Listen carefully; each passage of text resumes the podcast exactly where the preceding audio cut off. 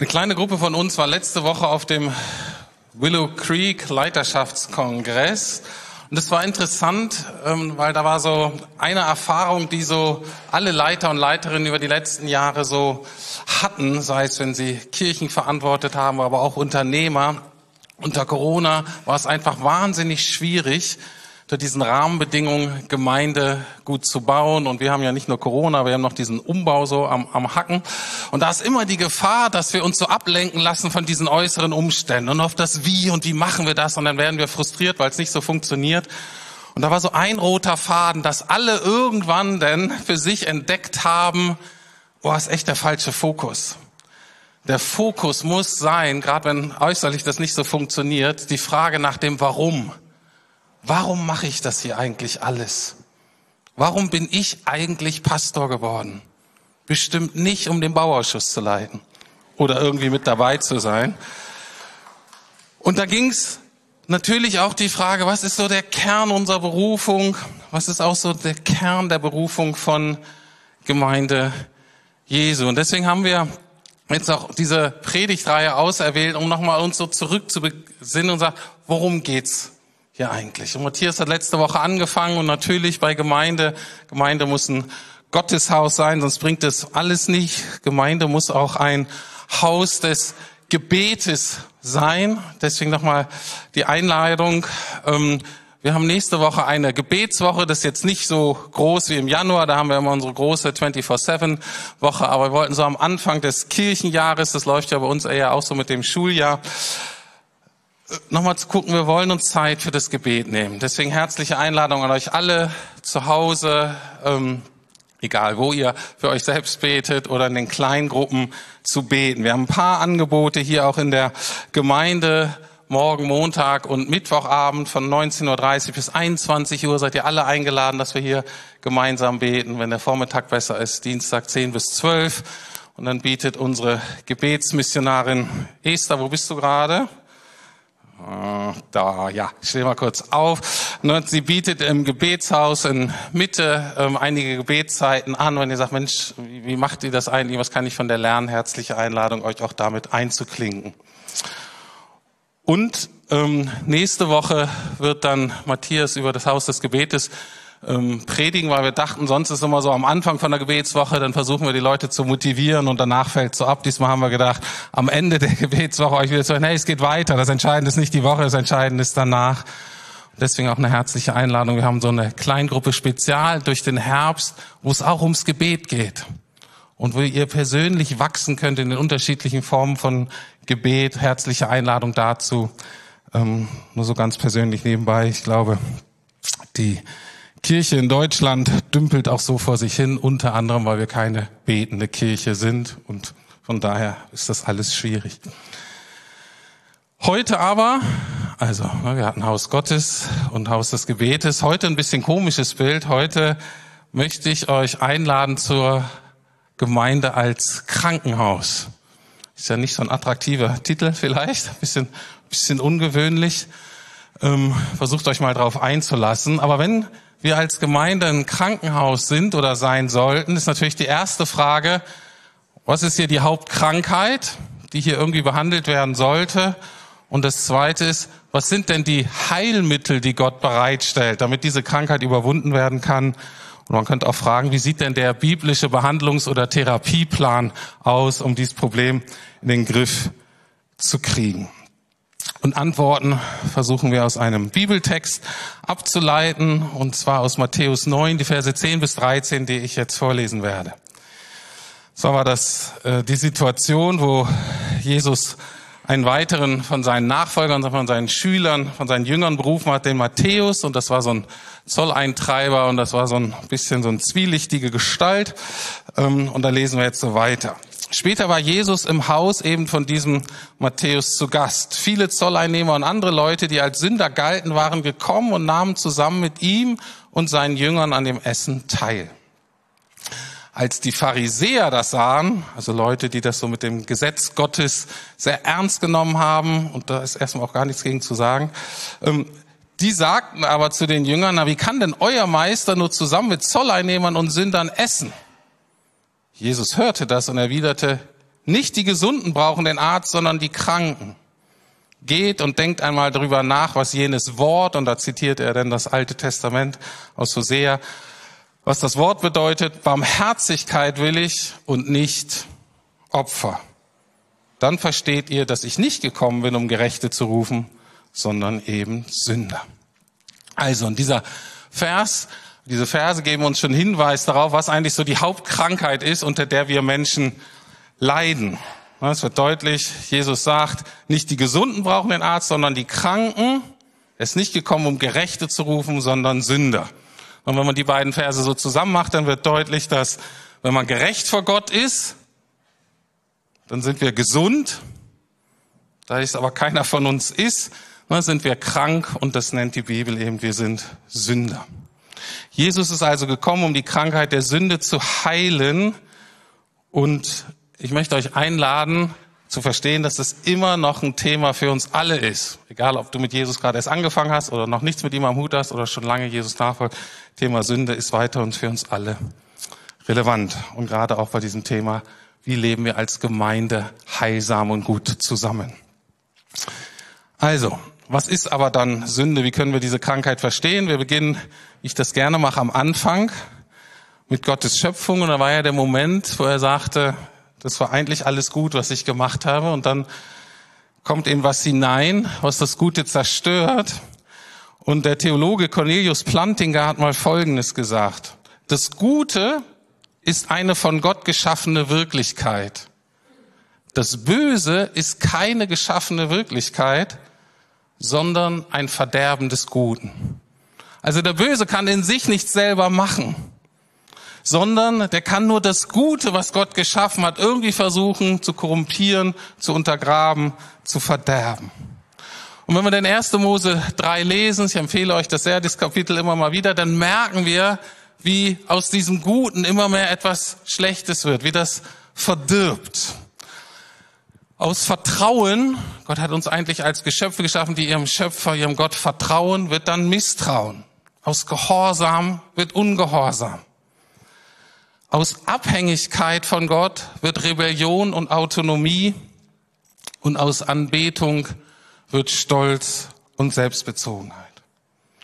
Und jedes menschliche Problem, egal auf welcher Ebene wir das betrachten, jetzt persönlich in uns oder in Beziehungen oder auch in großen sozialen Strukturen, ist eigentlich eine Kombination aus diesen vier Aspekten, eigentlich aus diesen acht Aspekten. Und ihr merkt, wenn man das mal so zusammendenkt, dann kann das relativ komplex werden und es ist gar nicht so einfach, das zu durchschauen. Deswegen der nächste Werbeblock. Ich möchte euch eine Kleingruppe Spezial empfehlen, die wir anbieten. Und zwar heißt die Einblick und Durchblick, mal einen Blick in deine eigene Seele zu werfen. Einmal vielleicht zu merken, wo wirken diese zerstörerischen Kräfte eigentlich in meinem Leben und wie, wie komme ich wieder in meinem Leben, zum Beispiel vom Misstrauen zum Vertrauen.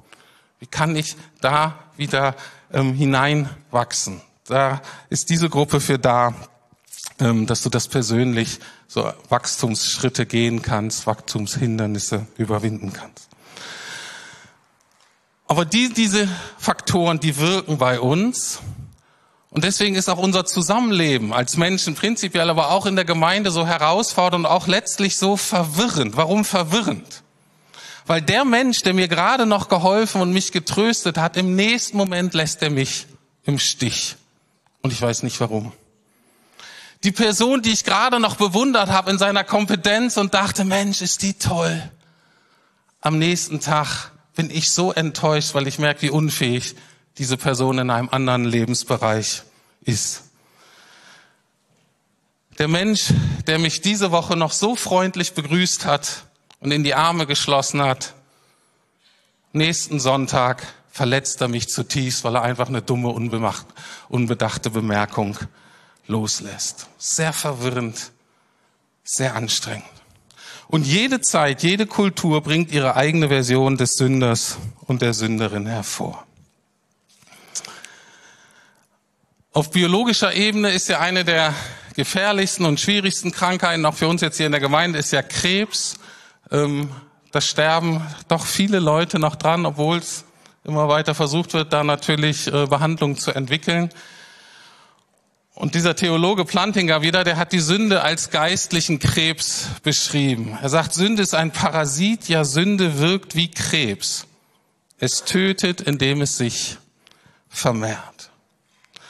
Also eine zentrale Aufgabe ist quasi, diese Vermehrung unter uns zu stoppen und stattdessen göttliche Heilungskräfte in unser Leben und auch in unser gemeinsames Leben so hineinfließen zu lassen. Und ich möchte aus diesem Text, den ich gerade gelesen habe, drei Heilmittel ableiten, die für auch für uns heute relevant sind. Ähm, ich möchte euch aber jetzt mal eine Minute Zeit geben, um das sacken zu lassen und zu sagen, öh, kann ich da eigentlich mit? Ähm, bin ich eigentlich selber krank oder so ein bisschen übertrieben? Ähm, will ich diesen Jesus eigentlich, wenn der nur so für Kranke gekommen ist? Aber auch hier die Gemeinde sich vorzustellen, dass ich auch hier umgeben bin von kranken Sündern. Das ist ja kein schöner Gedanke. Vielleicht hast du da, oh Mensch, ich, ich dachte, hier wäre das anders. Klar, da draußen in Berlin, da laufen echt viele kaputte Typen rum. Aber ich dachte, hier wäre das anders. Ich dachte, hier sind nur nette Leute und die sind gesund. Und wenn ich mit denen zusammen bin, werde ich auch netter und gesünder. Der Punkt ist der, und das ist mir ganz, ganz wichtig zu betonen, wir sind genauso krank wie die da draußen. Der einzige Unterschied ist, dass wir einen Arzt hier unter uns haben, Arzt Jesus, und natürlich muss ich sagen, letztlich Arzt, Vater, Sohn, Heiliger Geist, zu dem wir kommen können und der dann die Sachen verändert. Vielen Dank, sehr schön, genau. Also, Jesus ist wenn ich mal in diesem Bild des Krankenhauses versuche zu bleiben, und das hinkt immer so ein bisschen, aber Jesus ist quasi der mega kompetente Chefarzt in allen Disziplinen. Wieder ein kleiner Werbeblock. Willst du diesen großartigen Arzt Jesus kennenlernen? Zwei Kleingruppen Spezial. Ne? Das meiste passiert ja hier nicht im Gottesdienst. Hier passiert zwar viel, aber ganz viel passiert auch unter der Woche, wenn wir so zusammenkommen. Und da sind zwei richtig gute Angebote. Einer ist Alpha, habt ihr schon von gehört, Jesus besser kennenzulernen super Möglichkeit. Äh, könnt ihr sowohl in Falkensee machen, als auch hier bei uns in Lukas in Berlin. Oder aber ähm, auch The Chosen. Ich weiß nicht, ob ihr von dieser Filmreihe gehört habt. Andi Schumacher bietet das an und nimmt euch an die Hand und sagt, hey, wir wollen Jesus nochmal neu entdecken. Und egal, ob du schon länger mit Jesus unterwegs bist oder auch ganz neu, auch dazu herzliche Einladung.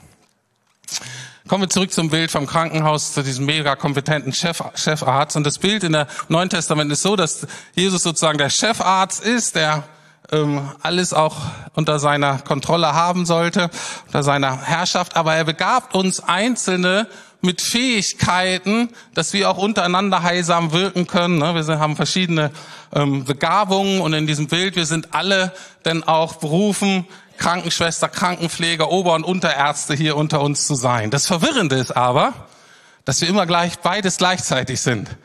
In einem Moment sind wir eher vielleicht Pfleger und Unterarzt und im anderen sind wir genauso Mitpatient.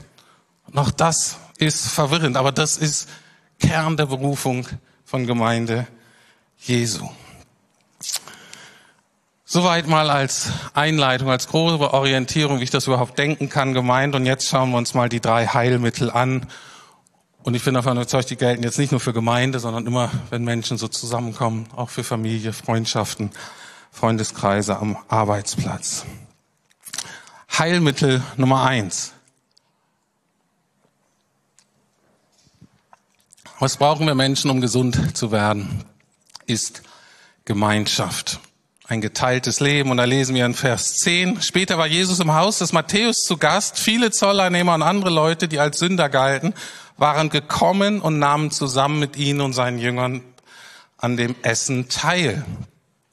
Gemeinsam zu essen, vielleicht auch gemeinsam auf eine Party zu gehen, ähm, wie auch immer, ist ein tiefes Symbol, aber auch eine tiefe Erfahrung der Integration, der Zugehörigkeit, der Annahme.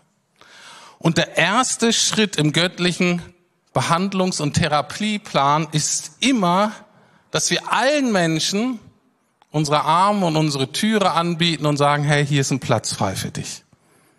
Wir haben schon auf dich gewartet. Das hört sich total gut an, ist aber total schwierig. Warum? Weil eine Auswirkung der Sünde ist, dass die meisten von uns eine gewisse Seh- oder Wahrnehmungsstörung haben. Und zwar beschreibt Jesus das als Splitter- und Balkenproblem. Wir können es kaum verhindern, zu denken, na, ich bin zwar auch ein bisschen krank, aber die Person ist echt viel kranker. Und dann denken wir Gemeinde Jesu eher als so eine moderne, gut aufgestellte Reha-Klinik vielleicht. Okay? Und da, klar, braucht man auch ein bisschen Hilfe und man braucht so Zeit, um sich zu erholen. Ne? Aber da sind hier so viele Leute, ne, die haben in der Reha-Klinik nichts zu suchen. Die müssen echt gleich auf dem OP oder auf die Intensivstation und manche gleich in die geschlossene, mit denen will ich nichts zu tun haben. Die Sache ist, die gehören alle mit dazu. Die sind alle eingeladen.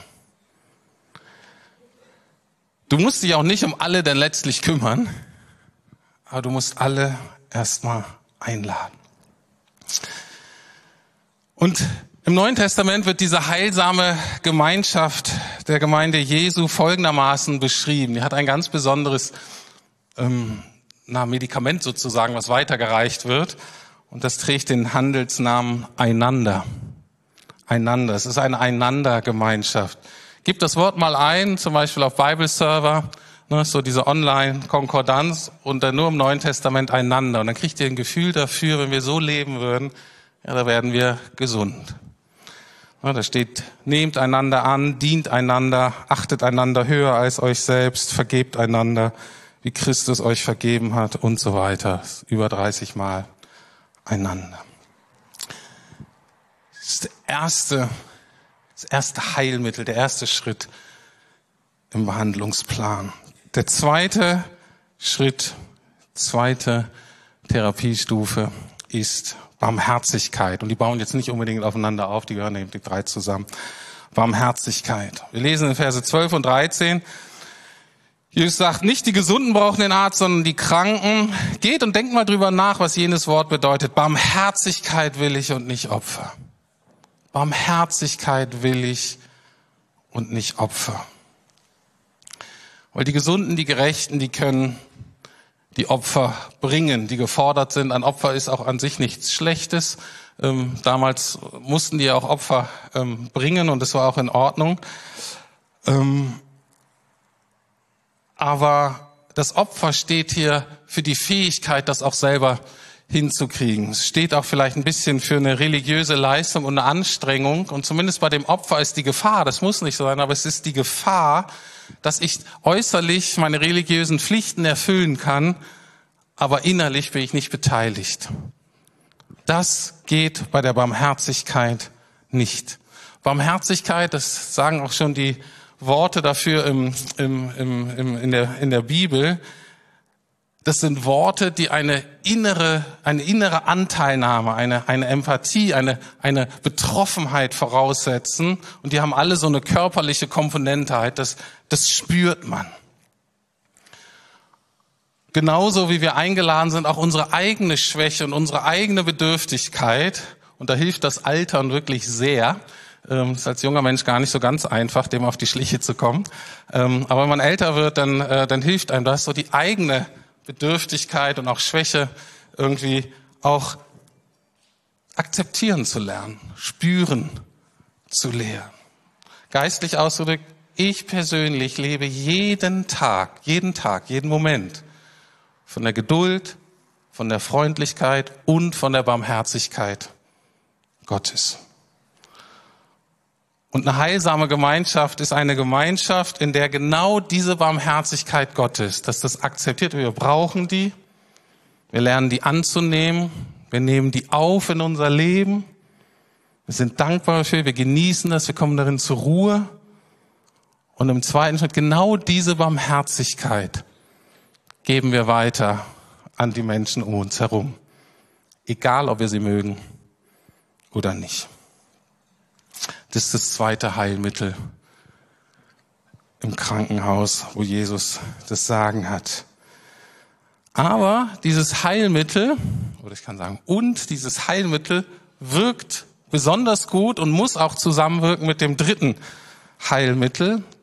Und das ist der Ruf, die Ermahnung zur Umkehr, zur Buße, zur Erkenntnis. Hör mal zu, ich bin mit meinem Leben dann auf, auf, in eine Richtung, wenn ich da weitergehe, fahre ich gegen die Wand. Und ich merke, ich muss die Richtung ändern. Und das gucken wir an. Interessanterweise endet die Geschichte bei Lukas, also in einem anderen Evangelium, etwas anders. Da lesen wir in Lukas 5, 31 und 32. Da antwortet Jesus so, nicht die Gesunden brauchen den Arzt, sondern die Kranken. Ich bin nicht gekommen, um Gerechte zu rufen. Ich bin gekommen, wozu? Bei dem einen war Schwerpunkt Barmherzigkeit, hier ist ein anderer Schwerpunkt, um Sünder zur Umkehr zu rufen. Und es ist gerade bei dem, wenn wir das, äh, die Krankheit Sünde ernst nehmen, da gibt es Aspekte, die kann nur Jesus selber heilen. Das ist erstmal unsere Schuld. Das sind auch tiefste Schichten von Scham und von Verlorenheit, die wir manchmal selber gar nicht ausdrücken können. Nur da kommt Jesus wirklich hinein. Und deswegen ist es so wichtig, dass wir einander ermutigen, damit zu Jesus zu gehen. Stellt euch mal vor, ich habe das ja mitgekriegt mit den Zahnschmerzen von Klaus. Das war echt elendig. Über Wochen und so wusste nicht so genau. Und natürlich haben wir für ihn gebetet und so. Und wenn der jetzt aber immer zu mir gekommen wäre und gesagt, oh, ich habe so Schmerzen, hilf mir doch. Dann hätte ich gesagt, ja, okay, ich kann für dich beten. Kann, ja, guck dir das doch mal an, hilf doch mal. Ich sage, was soll ich denn machen? Dann hätte ich gesagt, geh zum Arzt. Genauso wie, wie Klaus fröhlich zu seiner Zahnärztin gegangen ist, weil die die Expertin dafür war, die konnte Wurzel ziehen. Wir können einander nicht die Wurzel der Sünde ziehen.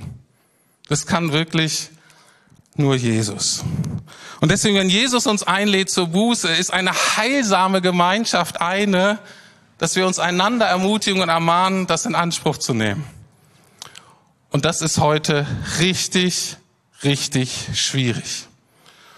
Und dafür braucht es eigentlich zwei Kriterien, die leider in unserer Gesellschaft immer mehr abnehmen. Was meine ich damit? Jesus zeigt seine Liebe den Menschen gegenüber auf zwei Arten, die unbedingt zusammengehören.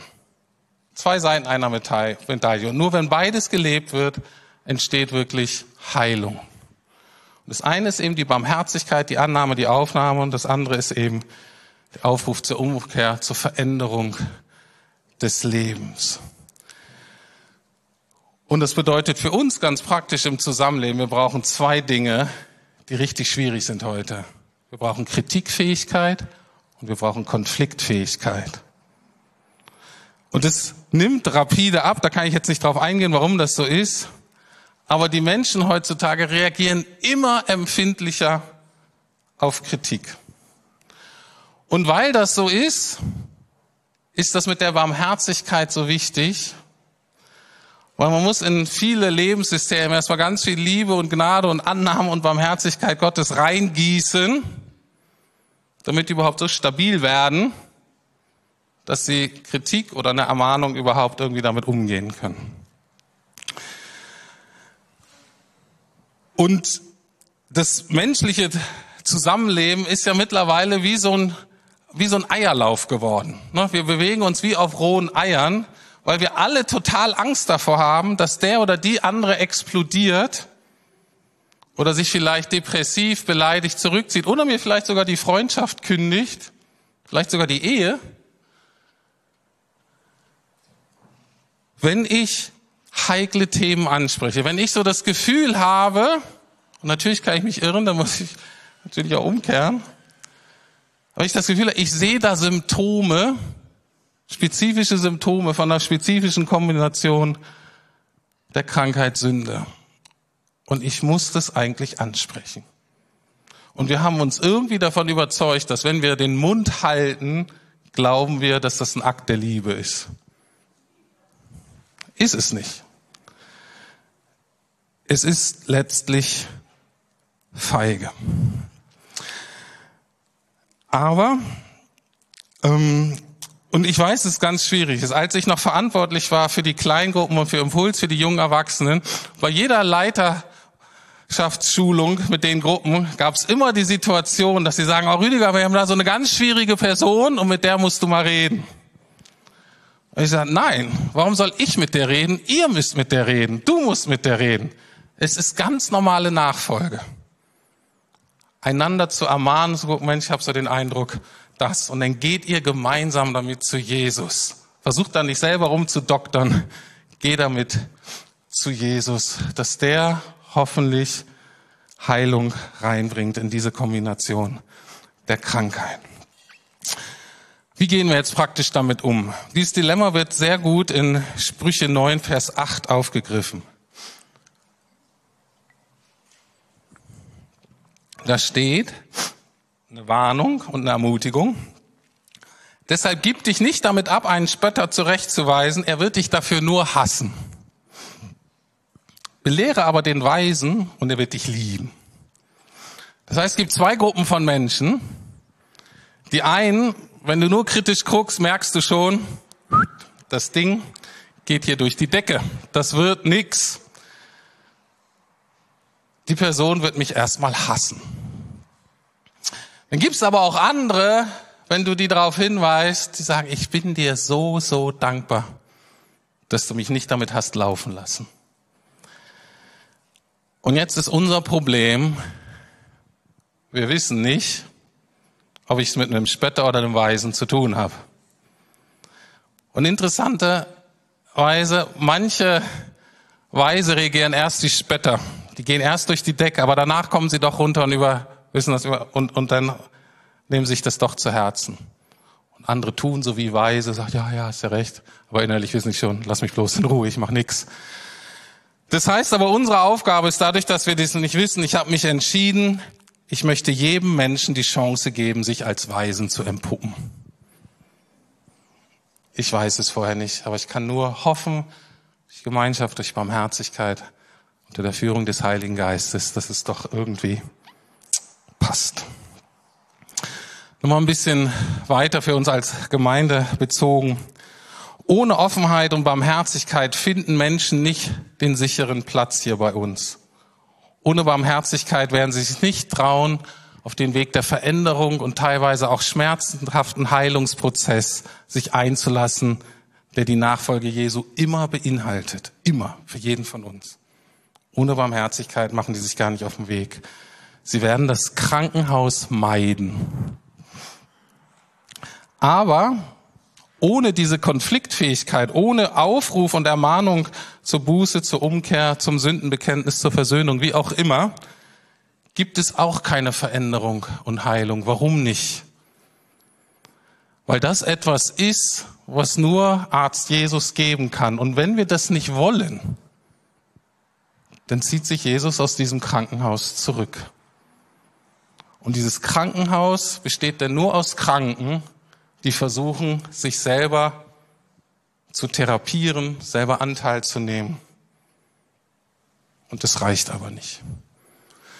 Da steht Jesus draußen und guckt aufs Krankenhaus. Und ja, ich weiß nicht, was er tut. Vielleicht weint er.